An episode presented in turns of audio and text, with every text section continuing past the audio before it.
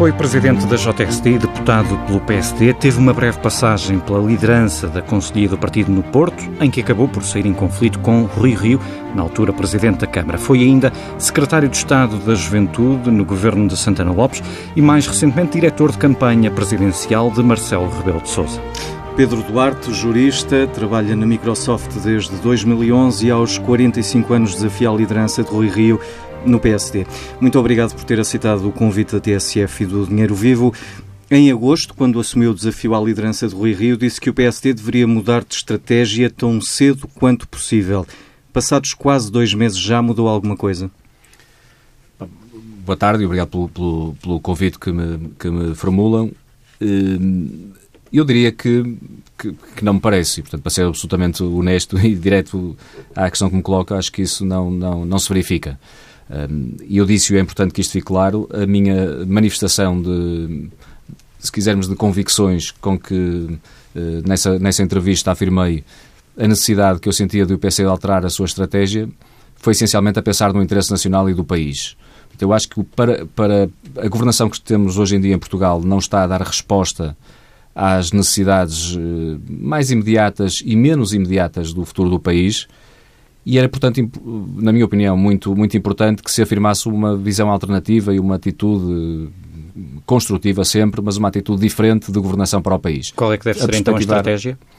É, de facto, em primeiro lugar, alternativa ao Partido Socialista. Algo que, na minha opinião, não tem acontecido no PSD e por isso é que eu disse o que disse. Um, e é essencialmente, e essa é que é a grande diferença, eu diria, de fundo, uma atitude perante a vida política que tenha mais a ver com a vida das pessoas e menos com a gestão cotidiana, de curto prazo, do dia a dia, às vezes quase só da sobrevivência política de determinado tipo de forças. O governo que temos hoje em dia em Portugal está, de facto, a gerir o dia a dia, está a gerir a sua, a sua popularidade, mas não manifesta qualquer visão estratégica para o país, não está minimamente preocupado sequer, muito menos tem respostas para isso, não está preocupado com aquilo que são eh, desafios muitíssimo relevantes que eu acho que a nossa sociedade vai enfrentar no curto prazo. E digo por um conjunto diversificado de razões. Uh, uma delas tem a ver, talvez, com a minha atividade profissional atual. Eu trabalho no setor tecnológico e, portanto, conheço bem aquilo que é o impacto uh, atual das novas tecnologias e, principalmente, consigo prognosticar naquilo que nos é possível o impacto que, de facto, esta revolução que estamos a viver vai ter nas estruturas económicas do país, nas estruturas sociais do país, culturais e até eventualmente políticas. E eu gostava de ver na política alguém preocupado com isso, alguém que começasse a perspectivar esse futuro e a encontrar respostas para esse futuro, respostas coletivas de todos nós. E isso Mas não está a acontecer. Que há, que há oito meses, quando houve uh, a disputa para a liderança do, do PSD, uh, no, no, sentido em que descrevia há pouco a governação, uh, não estaria muito diferente, porque é que na altura não avançou? Há duas razões, duas razões essenciais. A primeira é de índole mais pessoal, se quisermos. Eu só manifestei esta vontade, isto é importante ficar claro, por sentir uma, uma inquietude cívica, se quisermos um impulso cívico, quase um sentido de missão de achar que, com a humildade que tem, temos que ter neste caso, portanto não tenho aqui uh, visões providenciais, não é nada disso que se trata, mas modestamente eu acho que posso contribuir para uma solução diferente para o país. Por força das minhas circunstâncias, do meu contexto eh, atual, muito pessoal, se quisermos. E sim, de facto, essa, esse impulso uh, cívico. Uh, isso é fundamental. E por outro lado, porque no PSD, nós já estamos, não estaremos muito recordados, mas no PSD abriu-se um processo interno de discussão e eu tive a oportunidade de dizer, antes de haver qualquer candidatura, de dizer que o PSD deveria fazer um congresso de reflexão estratégica, precisamente para estes temas começarem a estar na agenda do PSD. Eu disse que o problema do PSD ia muito para além do problema de um determinado líder, era um problema de facto, de fundo, de proposta política, de agenda política, de estratégia, de visão estratégica para o país e fiz essa proposta. Ora, isso não foi acolhido e a opção entendida foi de haver uma disputa de liderança e apresentaram-se várias soluções. Algumas delas, aliás, duas delas concretizaram mesmo e outras foram potenciais e andaram em reflexão, como, como se calhar nos recordamos todos. E, portanto, na altura abriu-se, de facto, um leque de, de possibilidades. E eu não tenho, isso é importante ficar claro, eu não tenho, desculpem, eu não tenho qualquer eh, projeto pessoal ou um percurso político que quero, que quero encetar. Não tenho nenhuma ambição específica do ponto de vista pessoal. Eu estou, se eu, eu faço esta manifestação de vontade, é porque, tendo noção, em primeiro lugar, que isso tem prejuízos pessoais para mim do ponto de vista material, do ponto de vista familiar, do conforto e do meu bem-estar mais, mais pessoal, mas faço de facto com este espírito de missão de que posso contribuir para alguma coisa superior que, na minha opinião, é o bem comum, nomeadamente no nosso país. E é por força dessas circunstâncias que eu dou este passo, não uhum. é por uhum. qualquer calculismo e, de outra natureza. E em que circunstância admitiria não avançar para a liderança do PSD? Há algum nome que o fizesse recuar? Nomes não, porque não, eu não, não personalizo nem fulanizo. Aquilo que me move, de facto, são, são, é uma ideia de país. E, portanto, se evidentemente eu vir cá protagonistas têm capacidade, a mesma ou mais do que eu, para, para levar a, a, a cabo essa ideia, eu, como compreenderão, há um, há um lado de mim eh, se quisermos, que mais pessoal, mais individualista, que, que evidentemente dará um passo imediatamente atrás, porque eu, eu digo, eu não tenho nenhuma missão pessoal de desempenhar uma determinada função política. Eh, a minha história eh, levou-me, por circunstâncias da vida, a muito cedo assumir responsabilidades políticas grandes no país e, portanto, eu perdi qualquer espécie de deslumbramento ou de ou de gosto especial pelo exercício do poder, de, seja do que for. Não tenho mesmo nada disso, pelo contrário. Gosto muito da vida tranquila que tenho hoje em dia, gosto muito da minha vida familiar, com amigos, e portanto, se eu vir que estas ideias são implementadas por outro, acreditem que ficarei muito feliz e satisfeito e serei o primeiro a apoiar na medida do que mas, posso. Mas sente-se confortável no PSD isto, porque Rui Rio disse aqui na TSF, precisamente, que quem não estivesse ou quem não concordasse um, ou quem tivesse discordâncias estruturais com a atual liderança deveria abandonar, à semelhança de resto do que fez eh, Santana Lopes. Sente-se confortável no PSD? Este desafio este, eh, este desafio de Rui Rio não lhe cabe a si? Não... Claramente não. Eu não, não sei quem, quem, é que ele estava a pensar, mas, mas, estou convicto que não seria certamente em mim. Eu tenho uh, muitas, muitos anos de militância no PSD e, se calhar, muitas horas de militância do, do PSD e talvez, eu não, não acho que esta contabilidade não faz nenhum sentido, mas eu talvez tenha estado mais tempo em convergência com as lideranças conjunturais do PSD do que outras pessoas, designadamente o Dr. Dr. Rui Rio, e portanto, desse ponto de vista não tenho qualquer, qualquer problema de consciência. Mas, mas, eu, mas essencialmente aquilo que é importante nisto é que eu acho que o PSD, e continuo a acreditar que o PSD pode ser, de facto, um, eh, um meio de transformação do país, como já foi noutros momentos históricos. Não tem sido, de facto, muito recentemente, do ponto de vista da apresentação de propostas alternativas e de uma visão de país, mas eu acho que pode voltar a ser, de facto, o elemento se quisermos, a, a, ignição, o motor de desenvolvimento e transformação do país. Mas só voltando à questão do, de, das palavras de Rui Rio, uh, as suas discordâncias com o Rui Rio são de fundo, são estruturais? É uma questão semântica, qualificarão como entenderem. Eu vou explicar o, o, o que, do que divirjo. E divirjo da estratégia que está a ser seguida. A estratégia podemos achar que é conjuntural na medida que é uma determinada liderança que a está a, a atualizar, podemos dizer que é para essa liderança algo estrutural e, portanto, é uma questão semântica que eu, que eu não, com, a qual confesso não estou minimamente preocupado. Eu tenho uma, uma divergência estratégica, isto é, tem sido um pouco confundido porque, de facto, é quase hoje em dia um desporto nacional criticar a performance e o desempenho do líder do PSD. E eu não alinho nisso. Eu, sinceramente, não acho que, que isso seja o, o, tão relevante quanto isso nós podemos qualificar, avaliar, comentar aquilo que são determinado tipo de, de, prestações públicas, de comentários eh, diários e cotidianos que por vezes o dedo do partido é obrigado a fazer, mas eu não estou, a minha divergência não está aí, que fique claro. A minha divergência é estratégica, não tem a ver com pessoas, tem a ver com uma opção que foi escolhida pelo atual presidente do PSD de, de facto, apoiar naquilo que é essencial a governação socialista e de não afirmar uma visão alternativa para o país. Isto é estratégico, isto não tem nada de pessoal, nem, nada, nem, nem está nada fulanizado. E, portanto, eu, eu, desse ponto de vista, não alinho, e é por isso que talvez isso faça alguma confusão a algumas pessoas, mas eu não, não, não tenho alinhado e não vou alinhar em movimentos internos de contestação, de conspiração, de, de, de assalto ao poder ou de, ou de, mera criação de instabilidade interna. Eu não pretendo fazer isso. Eh, isso por vezes não é bem entendido porque não é fácil de entender e eu, eu reconheço.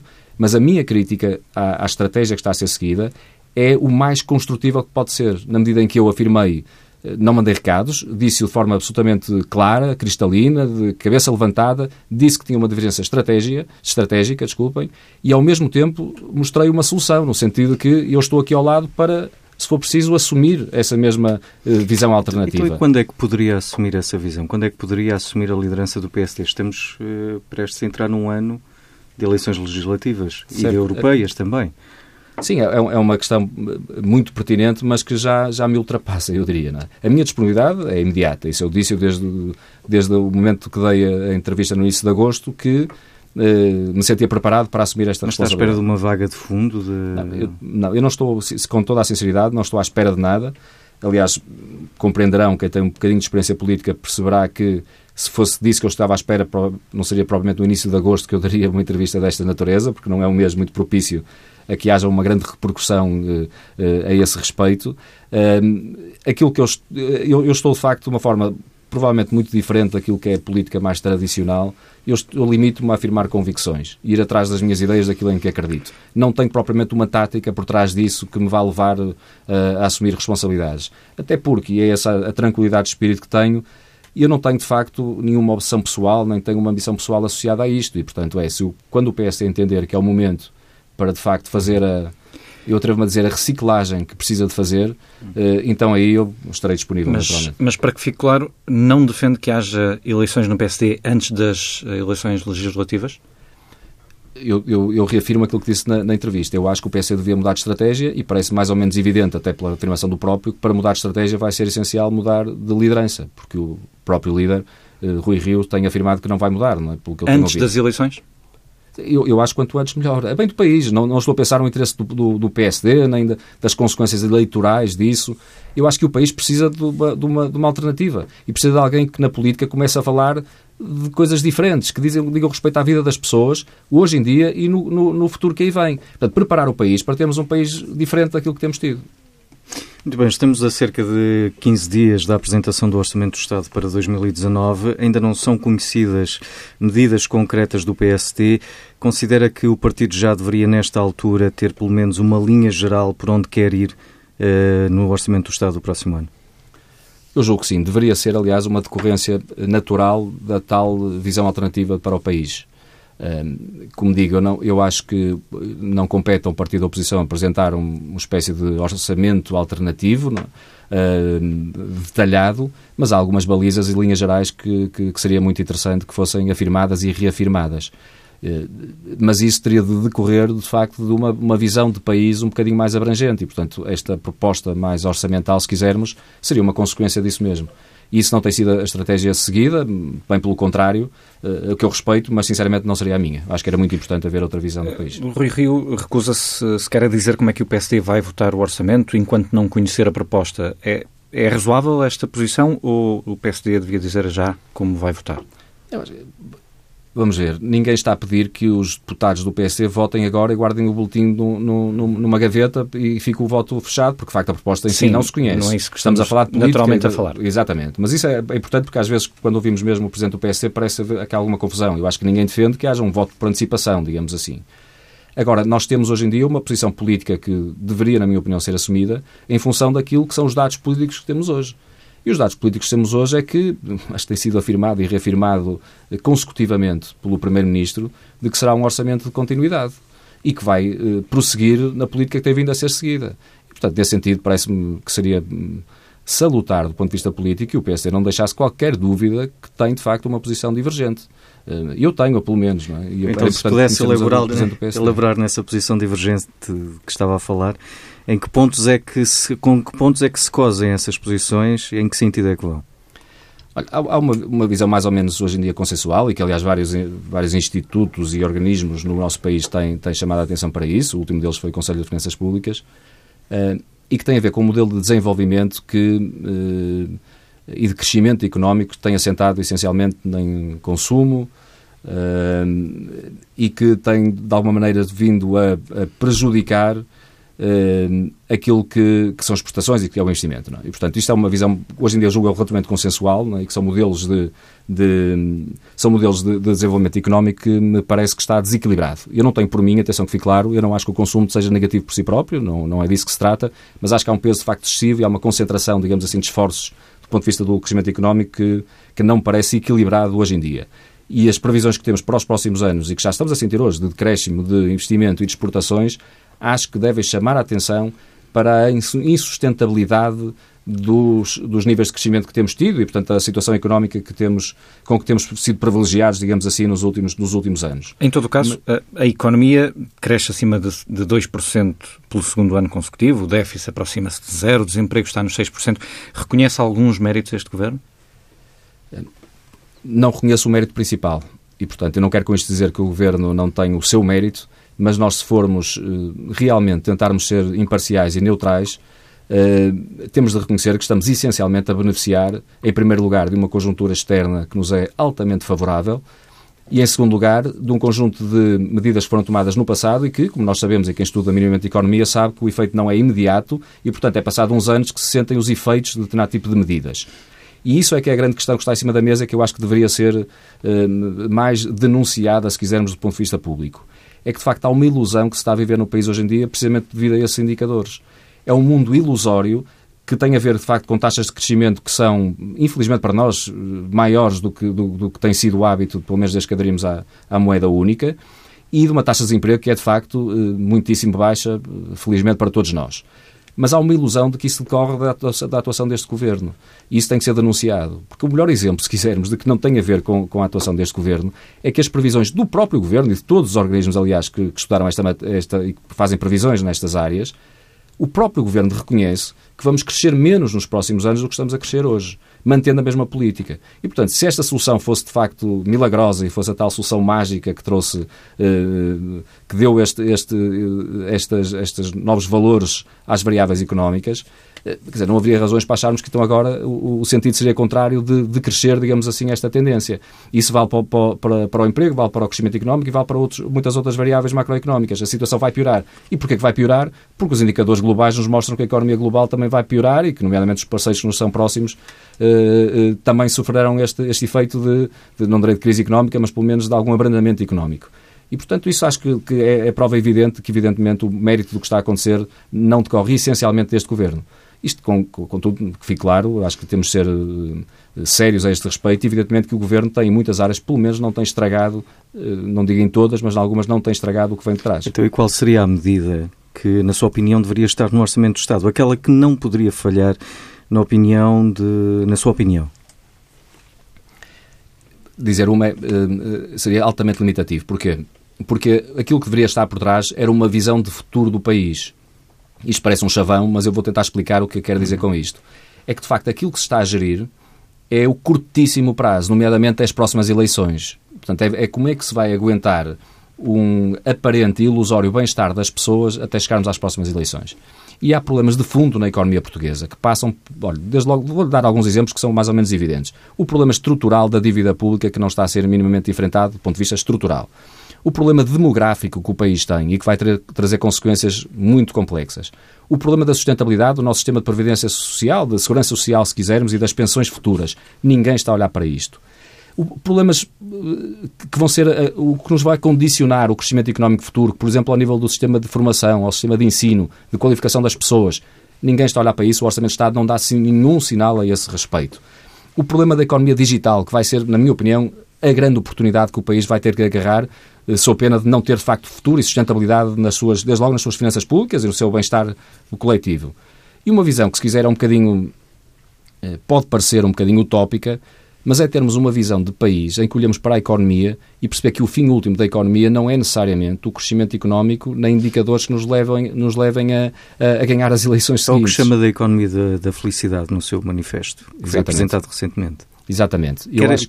quer detalhar um bocadinho, detalhar e concretizar? Sim, quero. É um, é um conceito que eu admito que seja novo, mas se nós pensarmos um bocadinho e sairmos da, da caixa em que muitas vezes nos, nós próprios estamos todos incluídos, quer do ponto de vista das ciências económicas, quer do debate público, de, de, de como, como eh, entrevistas desta natureza, se conseguirmos sair um bocadinho desta, desta caixa, percebemos que para que é que faz sentido nós estarmos, nós dedicarmos à vida política? É de facto porque queremos uma economia, ajudar a ter uma economia que traga crescimento económico, em que o fim último é acumularmos, acumularmos, acumularmos, crescermos, crescermos, crescermos, mas no fim do dia somos todos mais infelizes? Isso faz sentido?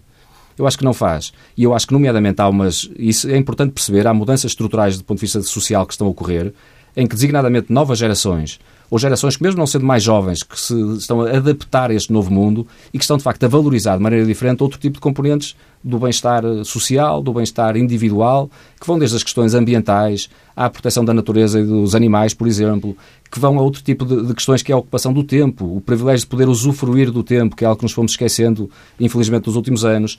E tudo isso, deveriam, tudo isso deveria ser medido, porque o bem-estar, eu diria, o desenvolvimento de um país passa-se, se calhar, hoje em dia, muito mais por isso do que propriamente haver riqueza que depois nós não sabemos onde é aplicada, como é distribuída e de que forma é que contribui para a felicidade das pessoas.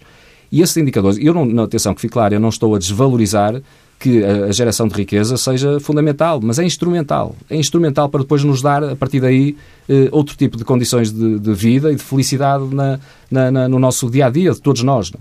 É? Eh, e esse tipo de conceitos acho que é fundamental começarem também a ser medidos. Há países que estão a experimentar já, em vez do PIB, se quisermos o FIB, ou ao lado do PIB podermos avaliar o chamado FIB, que é a Felicidade Interna Bruta, eh, e há vários indexes e índices e, e, e rankings internacionais já a, a, a, fazerem este tipo de medições, embora do ponto de vista científico se calhar ainda numa fase um bocadinho precoce, mas eu acho que é importante começarmos a introduzir isto também no discurso político, porque quando se toma uma decisão política, os decisores políticos devem tomar essas decisões eh, eh, olhando para um conjunto de critérios e tendo um conjunto de objetivos.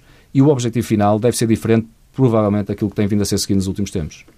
É, voltando ao orçamento, é, entendo que o Governo devia aumentar os funcionários públicos no próximo ano.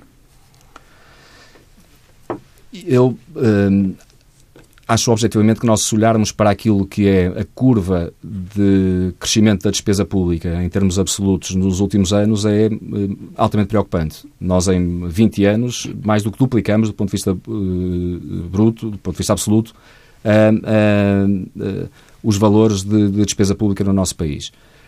e, portanto, nós não nos podemos dar ao luxo de, sem fazer contas, e de forma, eu diria, desse ponto de vista irresponsável, estarmos a acrescentar problemas a um problema que já temos estrutural. Com isto, eu quero dizer que, do ponto de vista mais estrutural, eh, nós precisamos de dignificar muito a função pública no nosso país.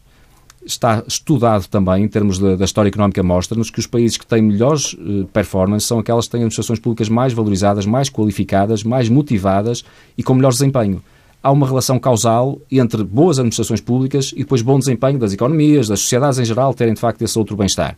E, portanto, nós temos sempre de. Temos, infelizmente, olhado muito para a função pública de uma forma muito, eu acho que negativa. Porque, por um lado, eh, acabamos, desvalorizamos-la duplamente, porque estamos a penalizar, em muitas circunstâncias, a, a, administração pública, até do ponto de vista salarial, nos últimos anos, como temos visto, porque não, como não se muda estruturalmente o Estado, o que se tem feito, designadamente desde o programa de assistência, é incutirmos cortes um bocadinho cegos na, na, na administração pública. Então optaria por aumentar os salários da, dos funcionários públicos em vez de aumentar o número de funcionários públicos? Eu, eu, eu optaria por fazer uma grande reformulação da administração pública do nosso país, do Estado, se quisermos, como se costuma dizer. E depois de repensarmos aquilo que são as funções do Estado e, se quiser, termos um grande programa de, de combate ao desperdício público, se quisermos dar um nome pomposo, pomposo não? E que permitiria isso sim reduzir a despesa pública em muitos vetores, e eu acho que esse, esse, trabalho nunca foi feito, que é algo que me aliás surpreende, como é que de facto não há uma avaliação profunda para, para medir aquilo que nós possamos considerar desperdício público, e empiricamente todos nós sabemos que existe muitas pontas por onde pegar, o sistema da saúde é, é se calhar, o mais evidente, mas há muitas áreas onde isso acontece, e se calhar os ganhos que deveriam daí permitiriam então a partir daí qualificar os funcionários públicos de maneira diferente? É? E, e, e, de facto valorizá-los desse ponto de vista. Mas acabou por não responder, ou seja, só depois de uma uh, profunda reforma do Estado e da administração pública é que os funcionários públicos poderiam uh, pensar em ter um aumento salarial? pelo menos de forma significativa, seria uma irresponsabilidade, antes disso, assumir esse, essa, essa proposta, com toda a sinceridade. Não quer dizer que não haja acertos, digamos assim, que decorrem da natureza das coisas, mas aquilo que seja, de facto, uma mudança estrutural de valorização dos funcionários públicos, designadamente do ponto de vista salarial, seria responsável assumi-lo sem antes haver uma reforma bastante acentuada da, daquilo que é, que é toda, o, todo o setor público no nosso país.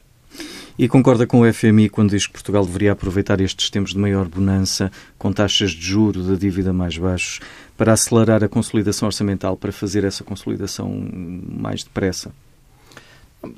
Tenho dúvidas que mais depressa do que tem, sido, tem vindo a ser feita que, que tenha grandes benefícios. Percebo que o FMI diga isso, aliás, né, decorre da, dá vontade de dizer que, que, de facto aquilo é um ficheiro que eles ali têm e fazem um copy-paste e, portanto, vão, vão colocando essa. Uh, e que se calhar é o seu papel, é uma opção política que, que vem desde há muitos anos de, de orientação estratégica do, do, FMI e, portanto, junto dos países há esse esforço pedagógico que é feito, mas que tem, evidentemente, de ser uh, muito. Uh, eh, muito temperado com uma visão de quem conhece o país, sabe o que é que estamos a falar e qual o impacto de termos medidas que depois eh, podem ter um efeito perverso do ponto de vista económico e social. Uh, e eu, sinceramente, acho que desse ponto de vista o país tem feito um esforço já notável uh, fê-lo com a anterior governação, onde de facto o grande salto foi, foi, foi evidente, os números não, não, não enganam a esse respeito, e tem vindo a ser conseguido também por este governo, e não tem problemas em, em, em assumi-lo. E, portanto, nós estamos já muito próximo de um déficit zero, não é? Aparentemente estará muito próximo, a, proposta do Orçamento de Estado andará muito próximo do zero, uh, e isso eu acho que, que, já, nos deixa, já nos deve deixar relativamente satisfeitos, até porque desse ponto de vista, do ponto de vista mais primário das contas, acho que, que o saldo já é bastante, bastante positivo. No seu manifesto defende que o Estado deve ser o garante de acesso ao Serviço Nacional de Saúde, mas admite que os privados também tenham um papel a desempenhar. O que é que esta proposta difere do que temos hoje?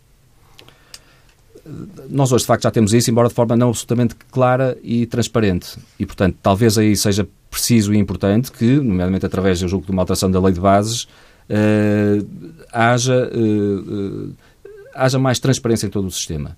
Até para, que eu, que eu acho que isso, isso, parece muito importante, nós temos hoje em dia um orçamento dedicado à saúde, um orçamento público dedicado à saúde, que é muito significativo já hoje em dia e que tem vindo a crescer e que eu acho que podemos perspectivar que deve continuar a crescer nos próximos anos. Acho que é daquelas áreas onde o Estado, de facto, não vai poder uh, uh, desacelerar, digamos assim, a sua intervenção. É daquilo que é mais importante para a vida das pessoas, dá muita segurança e proteção às pessoas e, e, onde, nomeadamente, aquilo que são os avanços tecnológicos vão beneficiar, felizmente, muito a saúde de todos nós. Uh, e, e, devemos aproveitar isso. E o Estado não pode estar ao lado disso. E, e, portanto, o esforço financeiro vai ser muito grande nos próximos anos. Portanto, faz sentido combater-se muito tudo que é desperdício. Aí sim, eh, vamos ter que ser, ter, na minha opinião, uma mão muito forte uh, a esse respeito. E, portanto, há medidas são, que, que vão ser concretizadas a esse respeito. E eu, eu também tenho de deixar esta, esta ressalva, se me permitem. Este manifesto está a ser lançado com alguns pilares básicos, uh, mas a ideia é ser um, um documento muito aberto e a, a, a contributos da sociedade civil em geral. E, portanto, eu não, não quero uh, aparecer com medidas já fechadas desse ponto de vista. Não é? Acho que Quando é que terá desenvolvimentos? Quando é que podemos esperar mais pormenores? Eu, eu, vamos começar a trabalhar já no curto prazo. Não é? Nós, no próximo dia 5 de outubro, há a primeira iniciativa mais pública, embora toda ela online, não é? por razões de, de, de custos de funcionamento, Uh, será tudo online, mas, mas teremos a primeira iniciativa e a partir daí vamos começar a entrar em velocidade cruzeiro isto não tem um objetivo específico, isto de facto é, é tentar chamar as, uh, o que melhor a sociedade tem para contribuírem civicamente. E, portanto, nesse sentido, é uma, uma plataforma muito aberta, também do ponto de vista uh, do, da planificação temporal, digamos assim, é? da, da, calendarização. E, portanto, vamos, o início sabemos, não sabemos quando vai acabar. E, portanto, isso vai depender muito da reação e do feedback que tivermos das pessoas, da, dos contributos que, que surgirem. Um, e depois do que as próprias pessoas decidirem que querem fazer com esse documento. E, portanto, a lógica é um bocadinho diferente do habitual, mas é muito participativo, aberto a todos os contributos e as decisões vão ser muito assumidas por toda a gente de forma muito participada. É? Uhum. Ainda regressando um pouco ao debate do Orçamento do Estado e das medidas que poderão lá estar incluídas, muito debatida e muita polémica deu a taxa adicional de, para evitar a especulação imobiliária. O líder do seu partido disse, aliás, que não seria, isto era uma proposta do Bloco de Esquerda, e é, não seria uma ideia descabida. Concorda? Discorda? Qual é a sua posição? Hum, eu acho que hum, talvez tenha existido alguma hum, inabilidade política do, do, líder do partido da forma como, como se pronunciou sobre esta matéria, mas isso eu confesso nos políticos é o que menos preocupa. Eu acho que a gestão da, da mensagem é, não é o mais importante. E, portanto, eh, aquilo que me parece que o líder do partido quis dizer eh, teve mais a ver com o facto de poder haver um outro tipo de eh, incutir-se mais justiça na, na, distribuição, digamos assim, de esforço fiscal associado à, à, chamada especulação imobiliária. Isso é uma medida que eu acho que vale a pena ser discutida e acho que me parece razoável e provavelmente não, não chocará grande parte da, da, da sociedade portuguesa, até porque noutro tipo de investimentos já, já existe algo similar. Uh, agora, a ideia que eventualmente passou, e eu espero que errada, tenha sido uma má interpretação de todos nós, mas a ideia que passou de que vamos penalizar, vamos castigar a especulação, porque há, muito, há gente que está a ganhar muito dinheiro com isso, isso parece-me profundamente errado. E, infelizmente, eu devo dizer, eu sou um profundo admirador, eh, quase obsessivo, das características e da cultura portuguesa. Eu acho que nós temos características absolutamente fantásticas, e, aliás, é, é por isso que eu acredito muito no futuro deste país, mas nós também temos algumas características que, se calhar, não são as melhores. E, a, e uma, uma delas é esta, é que parece que quando vemos alguém a ter sucesso, alguém a, a gerar riqueza, nós temos a tentação de que isso parece que é, que é crime, não? É? e parece que, está, se está a ofender alguém, e portanto temos rapidamente de sancionar e não podemos deixar que alguém crie muito dinheiro, crie dinheiro e ganhe dinheiro e gere, gere riqueza uh, e gere negócio à volta disso, porque isso vai penalizar alguém. Ora, eu parece-me exatamente o oposto. Acho que quando há um setor que está, de facto, a florescer e que está a contribuir para mais empregos, geralmente na área da construção, mas não só, não uh, e que está a gerar mais benefícios sociais para tanta gente, está a dinamizar as cidades, está a trazer turismo, está a ter o efeito tão positivo que tem, nós não podemos olhar para esse, para esse, esse movimento como sendo algo penalizador da sociedade portuguesa. Pelo contrário. O que não quer dizer que não se olhe para a especulação imobiliária, que fique claro. Agora, não pode ser com sentido uh, penalizador dessa, dessa atividade. Entrevista com Pedro Duarte, que desafiou a liderança de Rui Rio. Vamos agora ao habitual espaço de comentário com João Duque. Esta semana, o Bloco de Esquerda pôs à discussão no Parlamento uma medida para limitar os salários dos gestores como forma de mitigar as disparidades salariais. Como é que vê este debate? Bom, um bocadinho fora, eh, quase que eu diria, do verdadeiro debate. Porque uh, os, as disparidades gigantescas que se observam nos Estados Unidos, da ordem dos duas mil vezes o salário dos administradores versus o dos médio dos trabalhadores da empresa, não se está a verificar uh, aqui.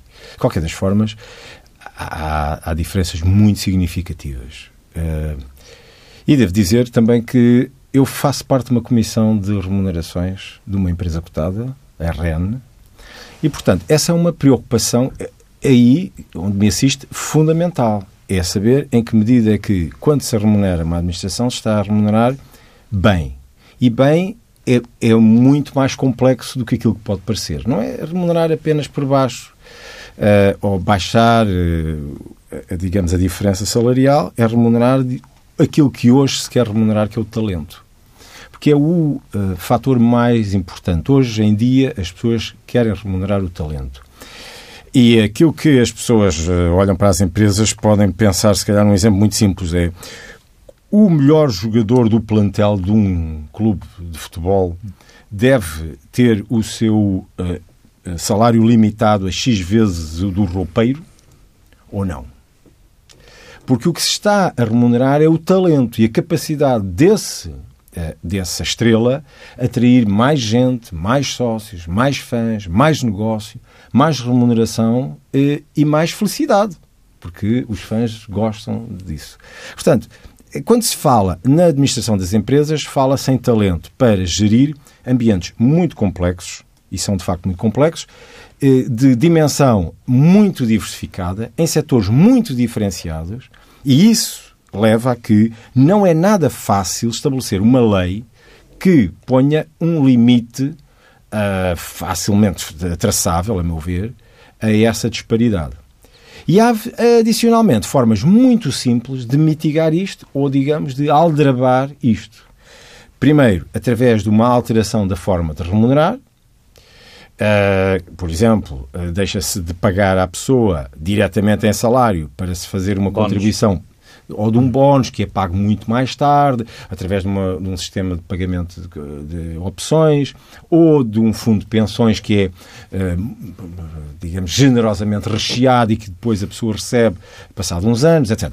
Mas eu posso despedir todos os funcionários que estão a ganhar pouco, por exemplo, as pessoas da limpeza, ou os call center, etc., para passar a contratá-los, mas sob a forma de uma empresa que presta aquele serviço. Uhum.